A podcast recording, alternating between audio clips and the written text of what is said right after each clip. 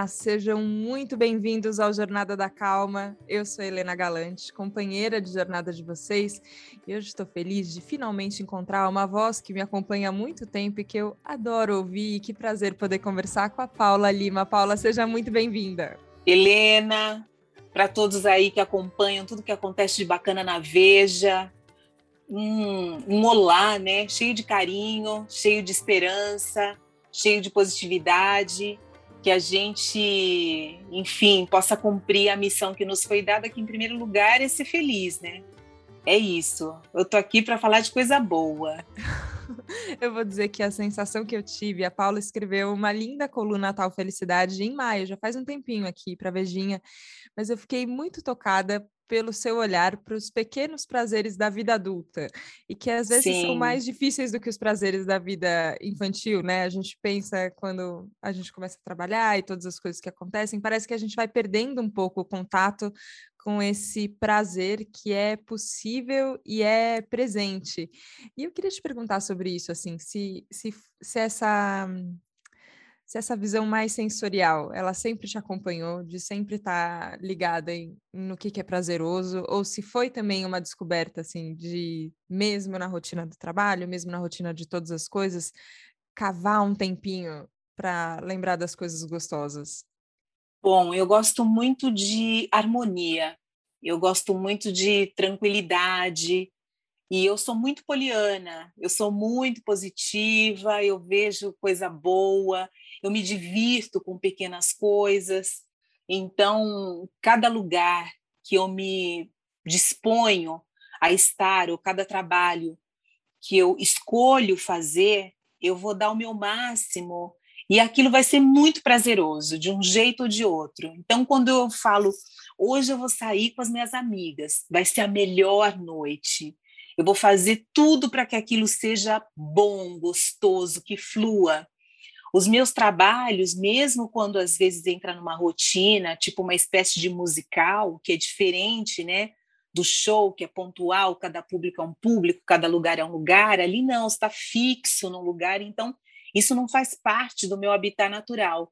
Mas quando eu escolho fazer aquilo, eu vou sempre me divertir muito antes de qualquer coisa. Até porque eu sempre me sinto muito privilegiada, me sinto muito sortuda, mas com muita transpiração, de em pleno Brasil, eu como mulher negra, sem padrinho, poder viver e, e, assim usufruir das coisas boas que o meu trabalho me traz. Então eu não posso reclamar, eu não posso ficar, sabe, aquela coisa ranzinza, aquela coisa de procurar problema onde não tem, ou aonde tem, eu ficar só mergulhando nele e não achar uma solução. Porque problema todos nós temos. Mas não vai adiantar eu entrar nessa vibe. E eu detesto o melodrama, eu não gosto de é, aquela, aquela carga pesada. Então, eu faço de tudo para que tudo seja bom né, dentro das possibilidades. Eu tenho isso comigo. Essa é a minha personalidade. Que legal. Te ouvindo, é, vem uma. E, e, eu nunca tive prazer de te ver no palco. Quando, quando, por favor, os shows voltarem por aqui, é uma das primeiras ah, coisas que eu quero fazer. Ah, Mas vou te, te esperar, Helena. eu te assisto e te escuto muito e fico tão feliz quando, é, caso o horário da rádio no, no carro para ouvir é, uhum. o chocolate quente você apresentando, eu gosto muito. É, mas sempre me vem uma sensação de muita presença. É, que, que, eu acho que tem a ver um pouco com isso que você estava falando, de uma alegria de estar onde está, pelo, pelo uhum. trabalho, pela uma realização que tem ali, mas eu percebo que não é tão simples, e, e, é uma coisa que eu tento aprender com os artistas, como a gente se coloca nesse estado de presença, que pode ser em cima de um palco, pode ser no musical, como você estava falando, mas pode ser brincando com o nosso sobrinho, né? Não, Sim! Uma coisa não exclui a outra. Como é que, como é que a gente treina ficar mais presente?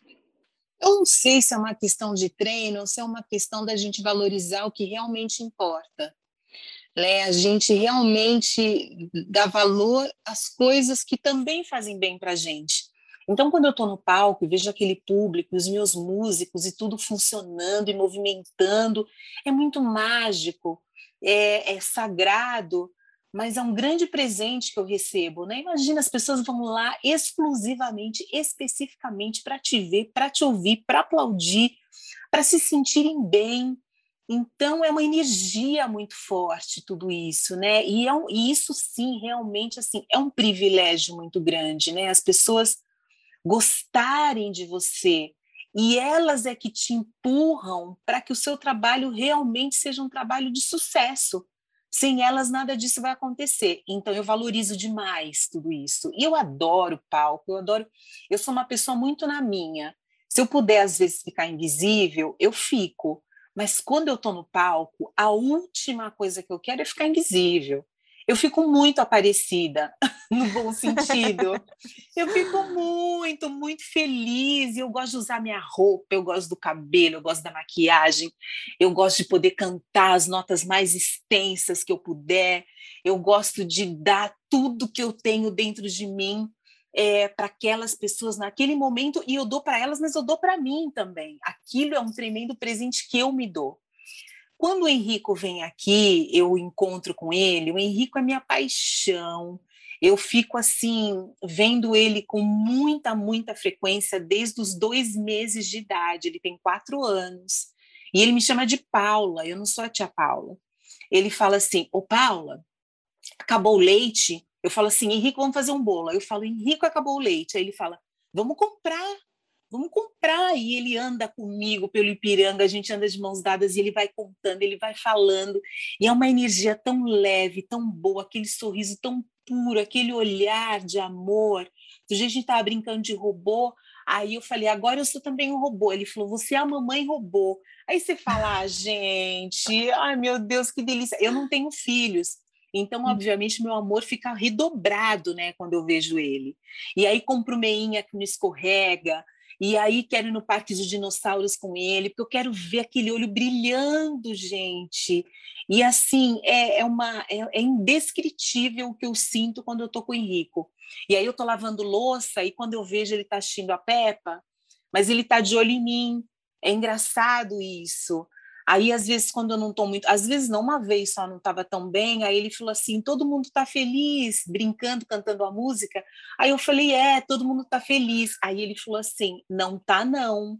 E ele é muito observador, ele sabe, ele é muito incrível. E, enfim, então é, eu me sinto também muito sortuda. E uma vez, eu adoro essa coisa de carta, de numeróloga, e de eu adoro tudo isso. Aí eu fui numa senhora que ouvi umas vozes, uma coisa assim.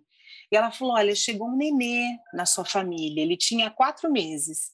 Uhum. E vai ser muito, ele vai te fazer muito bem. Fica muito perto dele, porque vocês vão ter uma sintonia muito grande. E realmente, assim, é incrível. Então, Henrico, meu Deus, eu agradeço todo dia e falo, ai, obrigada para o meu irmão, né, que teve o Henrico, e que e ele é a cara do meu irmão. Quando eu fui no, no hospital pegar ele no colo, meu irmão é, mais, é 10 anos mais novo que eu.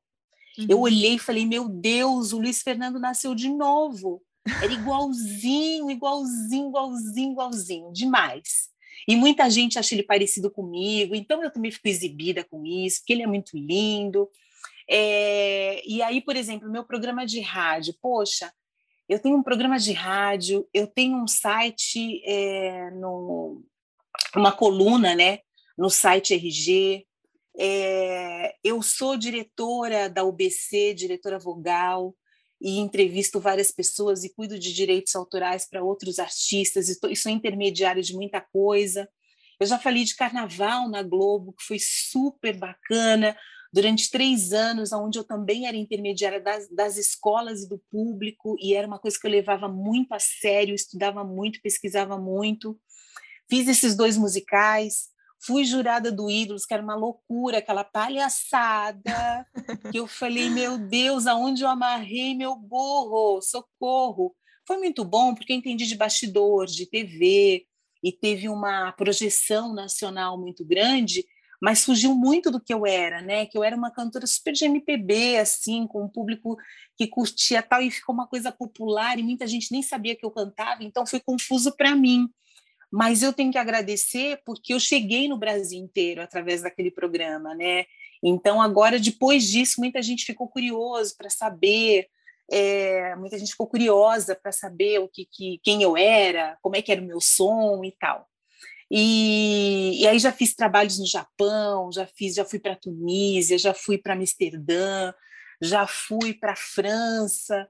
Então, assim, eu não posso realmente, né? É, como você falou, como é que a gente é, é, treina, né? Para, tipo, resumindo, é, da, é, tipo, ser, ser, mais leve, né? Ser mais inteiro onde a gente está como que eu não posso ser inteira? E mesmo nas minhas relações ultrapessoais, assim, eu me meto muito na vida da pessoa. Se eu estou vendo um negócio que eu sei que vai dar errado, eu não tenho como ficar quieta.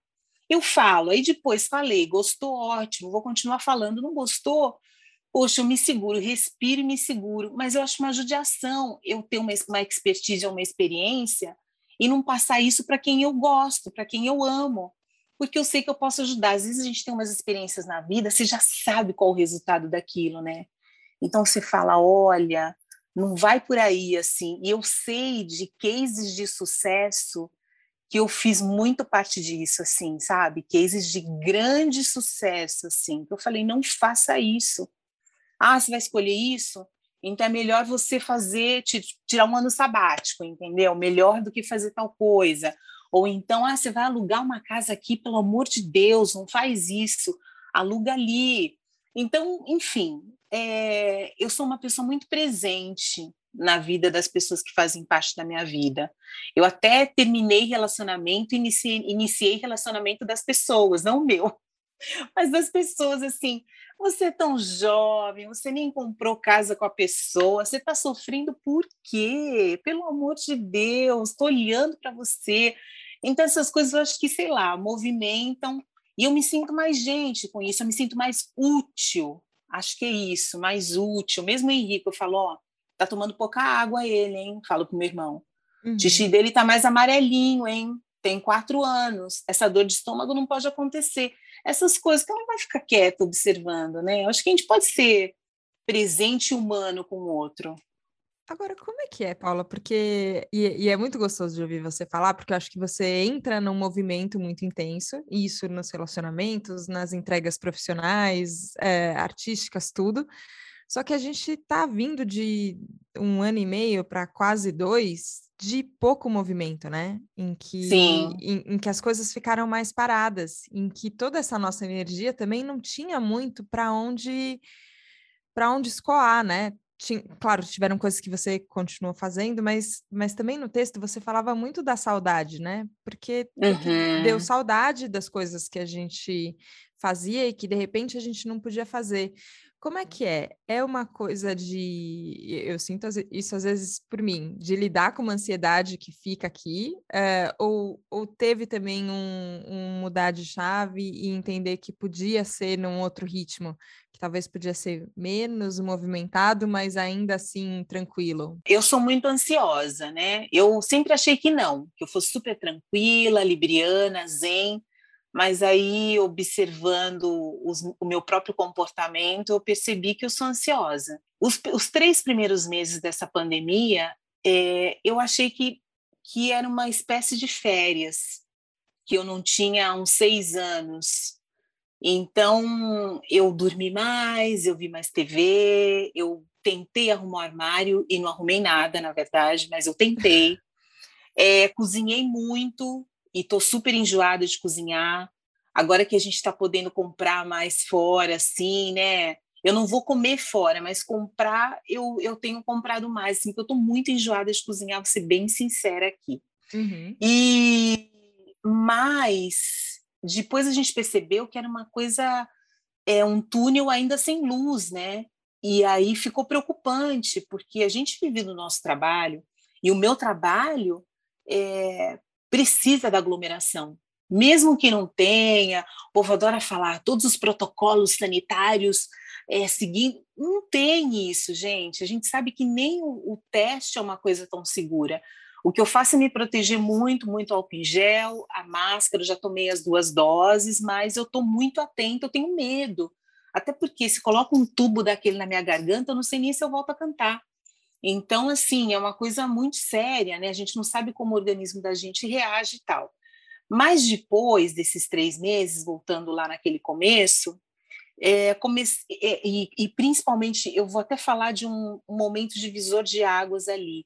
A morte do George Floyd me abalou demais. Eu fiquei muito abalada com aquilo, eu fiquei muito mal, eu fiquei horrorizada. Isso acontece aqui no Brasil, acontece o tempo inteiro. Mas aquilo ali a gente viu, foi um negócio assim aterrorizante. E aquilo mexeu de um jeito comigo que eu tinha que explicitar. E aí eu comecei a escrever. E eu descobri esse, esse lugar né, da escrita. Eu não sou uma escritora, eu não sou uma intelectual, eu não sou uma super estudiosa, né, nada disso, mas eu tenho sentimentos muito verdadeiros assim comigo. E já que eu tenho uma voz, por que não dar voz a quem não tem, né? Eu me senti muito responsável em um momento onde a desigualdade ficou muito clara né, no Brasil, essa fome, esse desemprego, essa tortura, né? essa política, meu Deus, esse presidente, meu Deus, que coisa, parece um pesadelo. Então, tudo isso mexeu com a gente. A gente teve a pandemia, mas a gente, a gente teve todas essas, essas paralelas né? acumulando e, e sendo aflitivas, angustiantes. E com isso, eu comecei a receber trabalho. Então você vê, né? Vocês me convidaram para falar sobre essa tal felicidade. O site RG me convidou para ter uma coluna. É, começaram as lives da UBC. Aí o chocolate eu comecei a gravar de casa, porque a gente foi se adaptando ao, a, esse, esse novo formato. Aí eu fiquei muito sobrecarregada de trabalho. Eu, aí eu escrevi para o Correio Brasiliense, ficou uma coisa assim para o Correio de Minas. Então foi. Eu falei, meu Deus, eu não vou dar conta disso. Ficou muita, muita coisa. Aí depois, no final, agora esse ano ainda veio o projeto Vozes Negras. Mas eu acho tudo, para mim ficou bem sobrecarregado, mas eu estou adorando, eu não estou reclamando, não. Pode mandar mais coisa, eu acho incrível. é o que eu falei para você, eu preciso me sentir útil. E eu gosto de coisas que são legais. Né? Eu tenho feito coisas legais assim, é, e eu não parei de fazer show apesar dessa loucura. Quando começaram as lives, é, eu fiz shows para tipo órgãos como o Sesc, por exemplo, mas eu fiz para muitas marcas assim. Então eu fiz para Avon, Natura, Unimed, fiz muita coisa legal. Eu não posso reclamar, eu já fazia corporativo e os corporativos também tentaram entrar num entender esse formato, né, de como chegar ao público, de como chegar é, aos próprios funcionários é uma coisa que eu já vinha fazendo, é muito aquém do que eu fazia, é, mas é muita coisa para gente que está vivendo uma pandemia e muita gente está realmente parado. E eu imagino Sim. o desespero. Então, assim, eu, eu, eu tenho que agradecer porque essa pandemia, eu tenho que agradecer porque essa pandemia, assim, ela me mostrou uma nova realidade, outras possibilidades, é, a minha responsabilidade aumentou, eu, eu me sinto evoluída em relação ao outro. Eu não fal, eu falava, obviamente, por, porque eu sei quem eu sou, sobre racismo, discriminação, feminismo, mas ficou muito mais latente a partir desse momento, né? Porque a gente também estava no automático e a gente estava sempre muito preocupado com a gente, né? Com as nossas entregas, com as nossas demandas.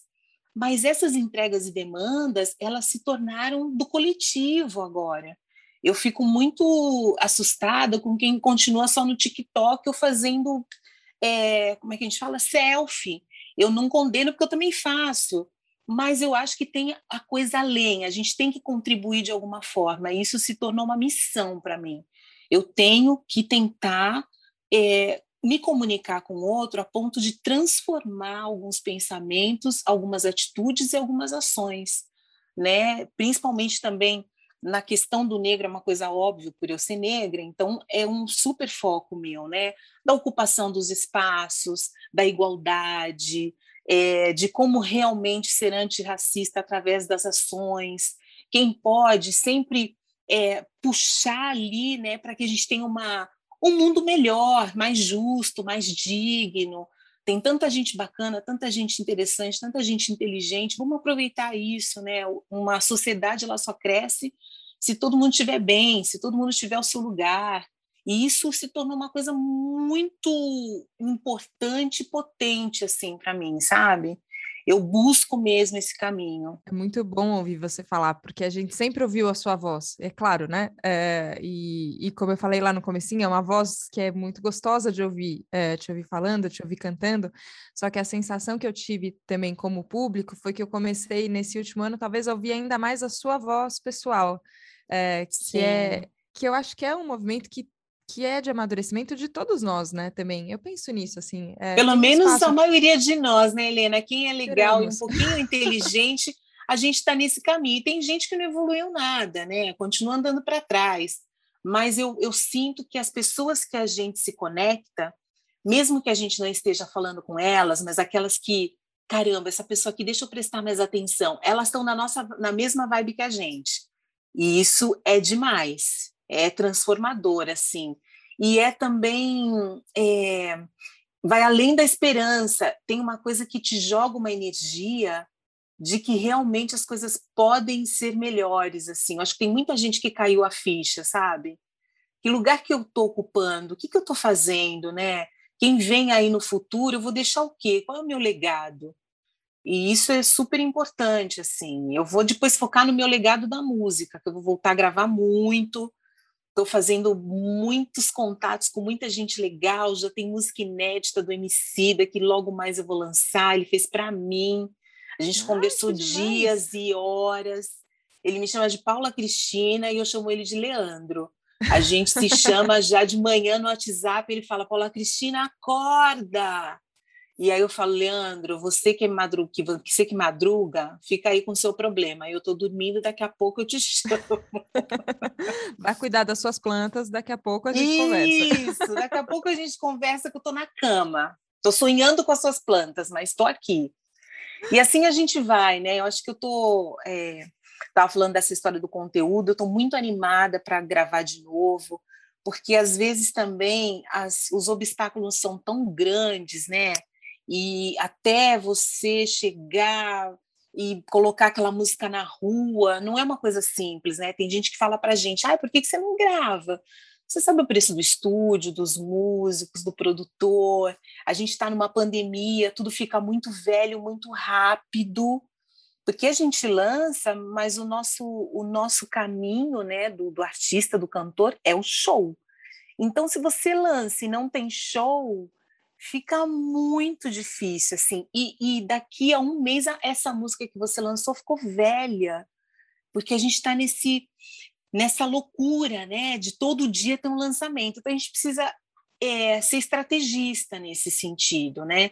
Mas agora eu estou bem consciente assim de prazos e estou entendendo um pouco mais de estratégia e aí logo mais eu vou lançar coisas bem legais que eu estou muito animada para mergulhar, dormir no estúdio. Ai, que demais, que demais. Já quero ouvir essa música, quero saber sobre o que, que é tudo. E eu concordo com você que a gente tem um pouco um, uma velocidade de consumo de arte também, e a palavra é consumo, Sim. né? Porque a hora que você gasta uma música em um mês, você fala, como assim, né? Que que a gente, como é que tá essa nossa Sim. relação com a arte? É, e eu penso que tem um...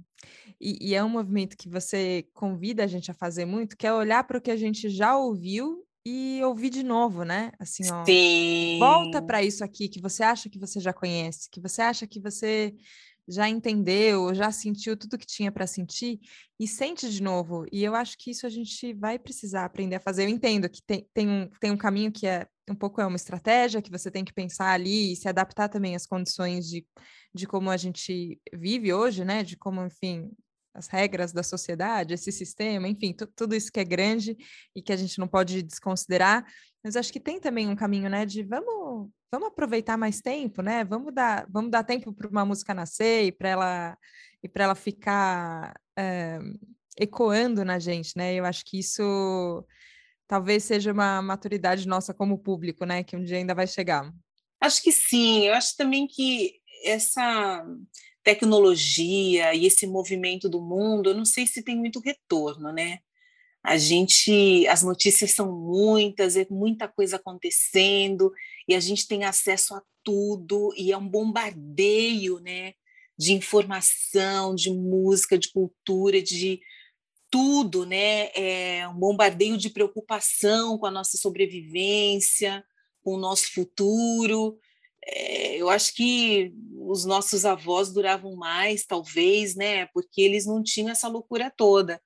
Mas a gente tem, a gente vai ter que conviver com isso. Então é achar um, um equilíbrio, talvez, assim, né? A gente está um pouco desequilibrado. E eu mesma, eu falo tudo isso, mas eu sou super desequilibrada, eu sou louquíssima. Mas eu tento nunca, manter né? um pouquinho, eu tento manter um pouquinho o pé no chão, assim, e a hora que dá aquele aquele surto interno, eu tento, poxa, respirar, falar, olha, Paula Cristina, não vai adiantar nada, você não vai resolver nada, então se recolhe. Eu adoro fazer isso. Bom, hoje o negócio estava bombardeando, terminei o essencial, vou priorizar e vou me recolher, vou dar um tempo para mim, porque senão a gente fica 24 horas no ar, né? Naquela loucura. E esse tipo de equilíbrio eu busco bem, assim, eu sou bem consciente, poxa, porque tem dia que dá tudo certo, é uma maravilha, você fala, eu vou vencer, o mundo é meu, yes, e tem dia que você fala, caramba, eu não estou acreditando que tudo isso está acontecendo e não tá bom para mim. Então eu vou resolver o que eu posso, o que eu não posso eu vou deixar para amanhã, vou conversar com outras pessoas, vou pensar aqui com essa cabecinha que foi feita para isso, quais são as soluções. Aí vou pensar em criatividade também, vou ter que organizar esse tempo, não vai ter jeito, tudo que de, de loucura que tem da vida, eu vou ter que conviver e vou ter que equilibrar com o que eu preciso a parte da minha criação, a parte da minha escrita, a parte da minha carreira, tudo isso acontece, né? É, é, é muita coisa, assim, né? Então, é, a gente vai ter que seguir firmes, fortes, com força e coragem, é o que eu penso. Tem dia que eu acordo já falando, Paula, força e coragem. Aí arrume a cama e falo, linda, mais tarde eu venho te ver. Vai ser ótimo também. Me aguarde. Então tem tudo isso, assim, né? A gente tem uma vida bem parecida, né? De uma forma geral, e, e eu tenho essa consciência, assim, e, e, é isso, né? É o que é. Eu às vezes eu escrevo para umas pessoas, e é o que é. E agora a gente vai.